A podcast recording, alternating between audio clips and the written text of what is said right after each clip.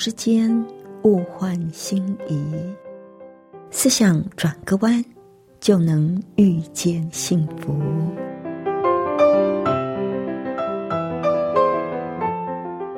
这里是希望之声，我是唐瑶，邀请您和我一起在今天遇见幸福。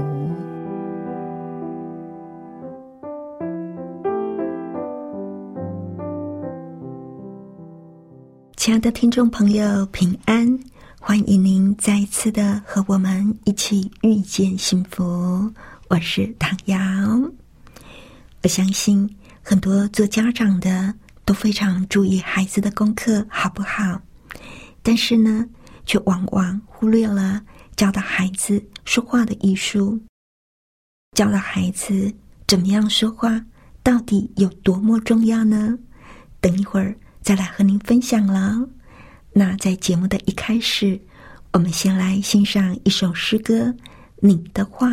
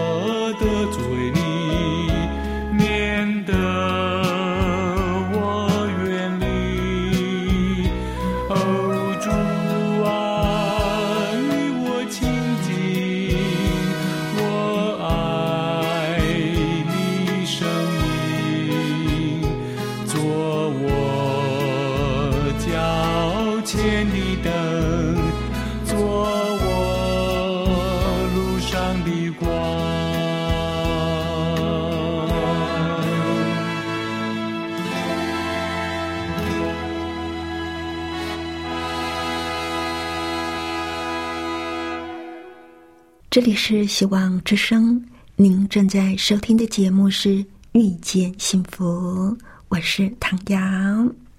今天在节目里要跟朋友您分享的这篇文章呢，是红兰教授写的《说话的艺术》啊。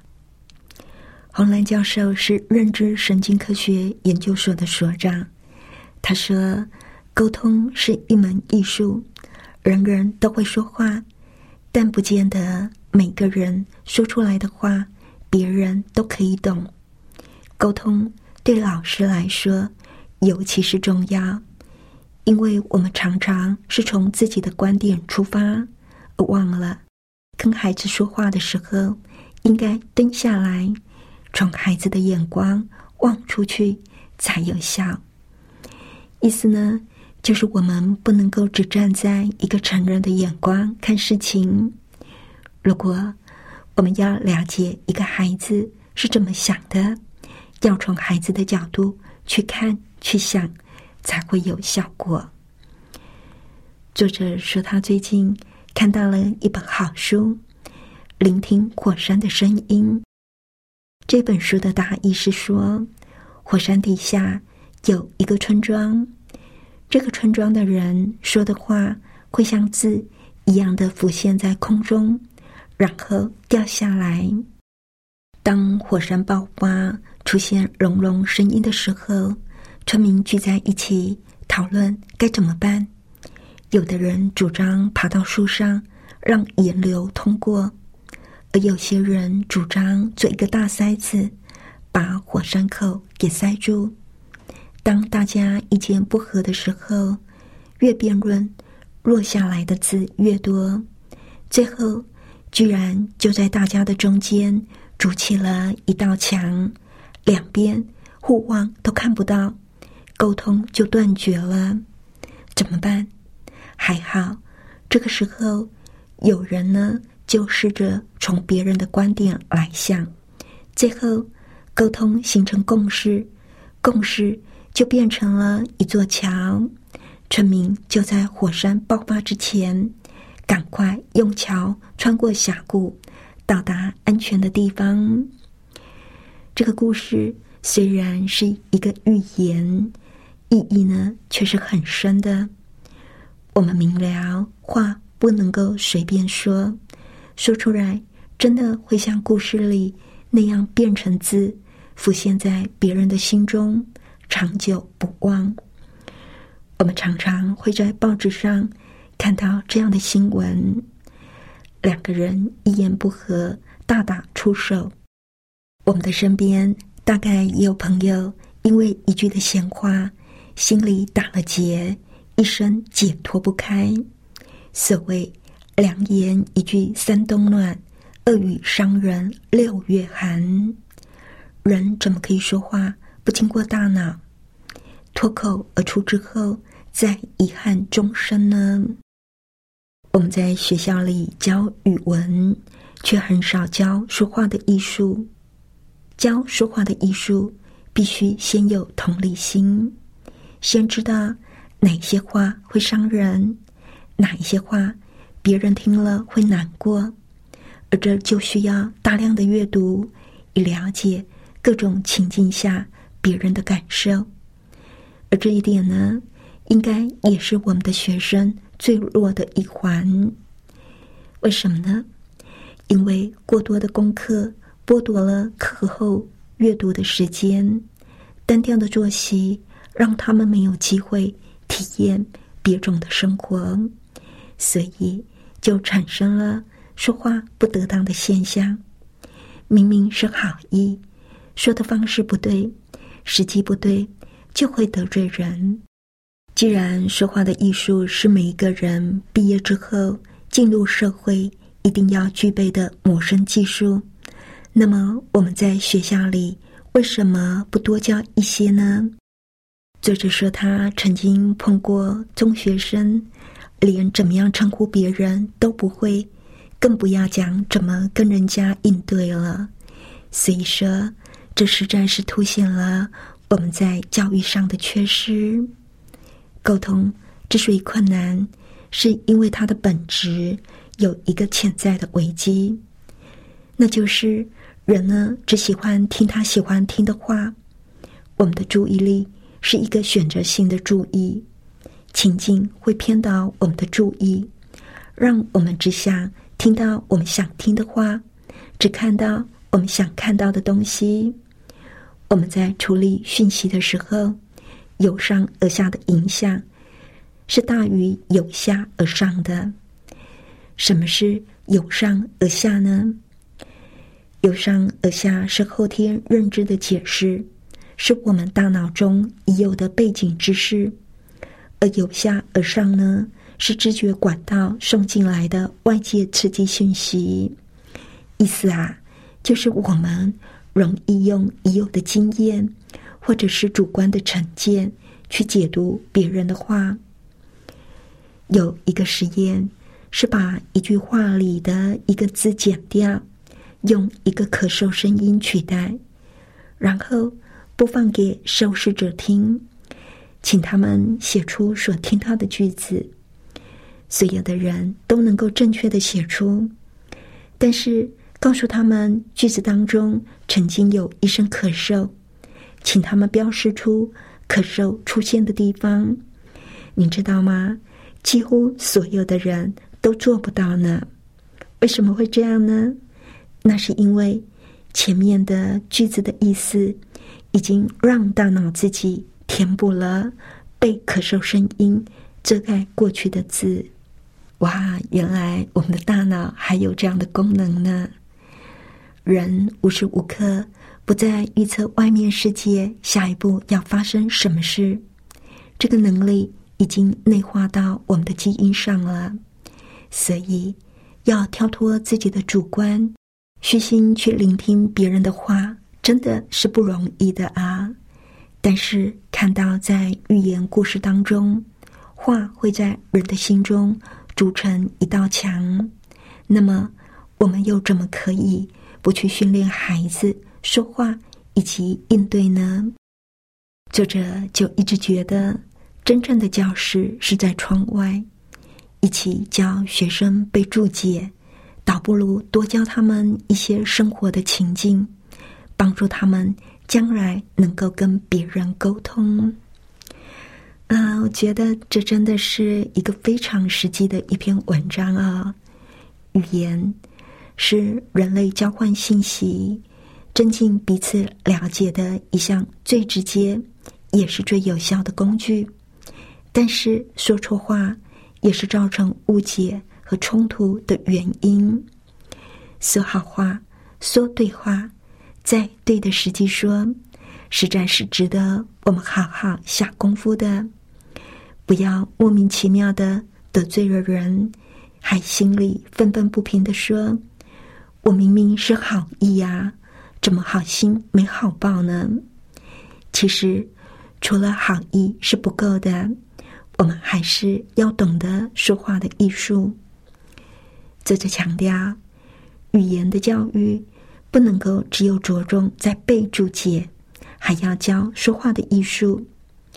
做家长的我们，不要只有看重孩子的学业成绩，在乎他考试考第几名。我们更不要忘记了，孩子毕业到社会工作的时候。最必要的谋生技能是沟通的艺术。可惜的是，现在的孩子功课这么的繁重，考试这么的多，而在学校里也没有特别的去教沟通、教说话。那我们做父母的可以怎么样补强呢？作者建议我们应该让孩子多阅读一些课外读物。让他们能够在别人的故事里去体会别人是怎么想的。那我也觉得，啊，我们也要先检视自己是不是一个好的沟通者。好的沟通者会去努力了解对方的感受，而不是一直想办法努力的改变对方。很多人以为沟通就是运用技巧。让别人能够照我们的意思去做。如果对方没有改变，没有照我们的意思做，那就是沟通无效。这其实是对沟通的误解。沟通的目的最重要的，其实是为了了解对方，而不是改变对方哦。很多人都有一种强烈的意愿，希望对方会因为爱我们而改变，会因为爱我们而照我们的方式去做，照我们的安排走。结果。如果对方没有照我们的意思做的时候，就会产生很多的冲突，甚至大吵一架。亲爱的朋友，您一定会同意，我们每一个人都是一个独立的个体，都具备了独立的判断能力，也有自己自主行动的能力。所以，每个人的想法，每个人看法。甚至是感受都是不一样的，而对于那些跟我们想法不一样的人，我们有没有去看看自己的态度是怎么样的呢？是认为说我的想法才是对的，你的想法是错的，还是说我们可以诚心诚意的说你不同意我的看法啊？那我真的得好好的听你的想法了。这两种的方法，亲爱的朋友，您觉得哪一种会比较有效的达到沟通的目的呢？如果是第一种，我的看法才是唯一的对，那就会完全的把沟通的大门给关起来了。那如果我们决定好好的听对方的想法，我们就要把自己的成见先搁置在一旁。专心聆听他的心声，不要在对方讲到一半的时候就打断他。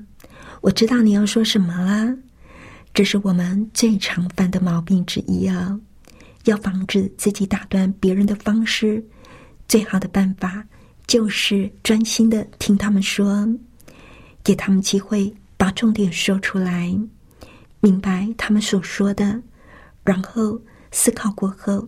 再来去表达我们的意见，千万不要在对方一停顿下来的时候就急着插嘴，先让对方说完，抑制那种要把焦点放在自己身上的冲动。不要把你脑子里所想到的一切都说出来，停下来想一下，先想一想这一句话说出来会有什么样的反应。会帮助这一次的谈话，还是会破坏这次的谈话呢？如果我们有插嘴的习惯，那么其他的人就会觉得我们具有侵略性。如果我们在别人还没有说完话之前就急着打岔，那就要试着把自己给抓回来。说真的，我自己也会有这种毛病啊。当我发现的时候，我就会说：“抱歉，我实在是不应该插嘴的。”为什么我们不应该插嘴呢？那是因为，即使我们真的知道对方要讲什么，但是对他来说，他仍然有把它说出来的必要。因为在他感受到被了解之前，他需要的是我们的倾听以及认同。有一位心理学家就曾经说：“为了要好好的倾听，我们必须把记忆、渴望以及批判搁置在一边。这是在倾听当中我们最常出现的问题。我们常常用记忆力主观既有的成见去听、去下判断，但是人是会成长、会改变的，而渴望。”希望对方顺我们的意，批判对方不尊重对方的价值观，这些都会让沟通中断。所以，红兰教授说，教说话的艺术，必须要先有同理心，先知道哪些话说了会伤人，哪些话别人听了会难过。这种同理心就是感同身受。能站在对方的立场去看事情，去想事情。如果人只是住在自己私人主观的世界，就不能够真正的跟别人相遇。同理心是需要搁置自己的成见以及假设，而且用心的去听对方说话，小心留意他说的话以及他情绪上的反应。意思就是，倾听不是急着要去掌控。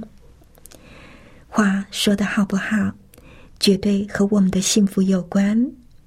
希望亲爱的朋友，不管你是做父母亲、做老师的，除了关心孩子或者是学生的课业，也要教导他们说话的艺术。更别忘了让他们多阅读课外书籍，了解在各种情境之下别人的感受，培养他们的同理心。这绝对对他们的人生大有好处。亲爱的朋友，说话真的是一门非常艰深的艺术哦。希望我们每一个人都一起来学习。那在最后呢，我们来欣赏一首动听的诗歌《你爱充满我》。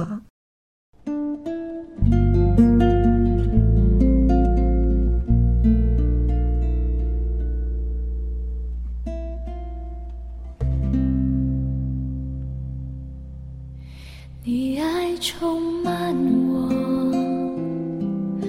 如春雨降临，我心如活水滴进。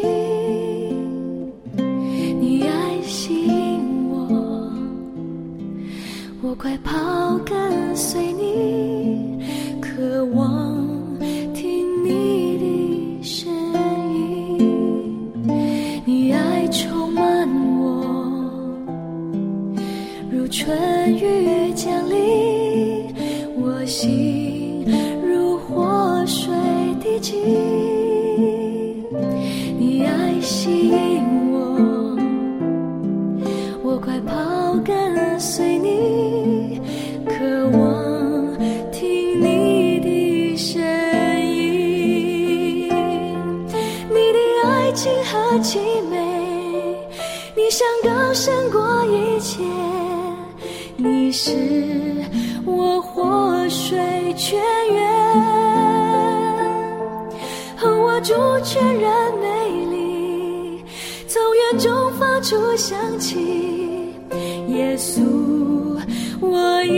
一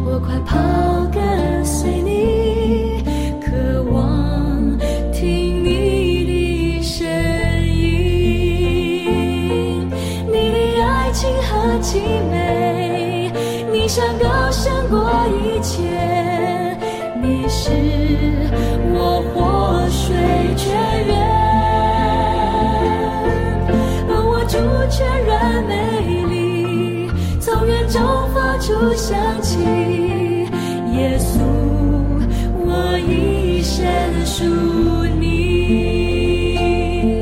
你的爱情和凄美你想高山过一起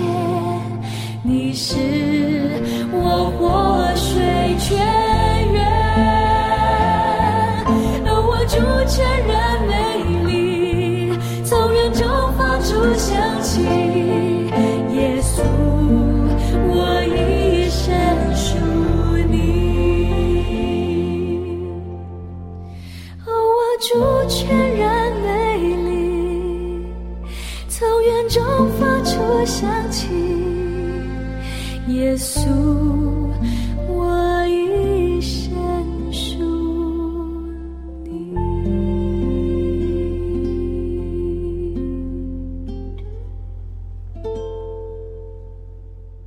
这里是希望之声，您正在收听的节目是《遇见幸福》，我是唐瑶。谢谢您收听我们今天的节目，愿上帝赐福您以及您的家人。我们下一次同一时间再会喽，拜拜。喜欢今天的节目吗？或是您错过了精彩的部分，想再听一次，可以在网上重温。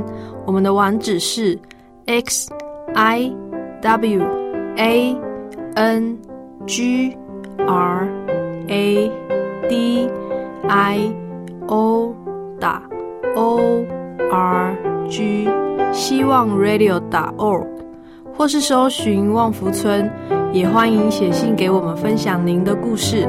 来信请写到 i n f o eight v o h c 打 c n。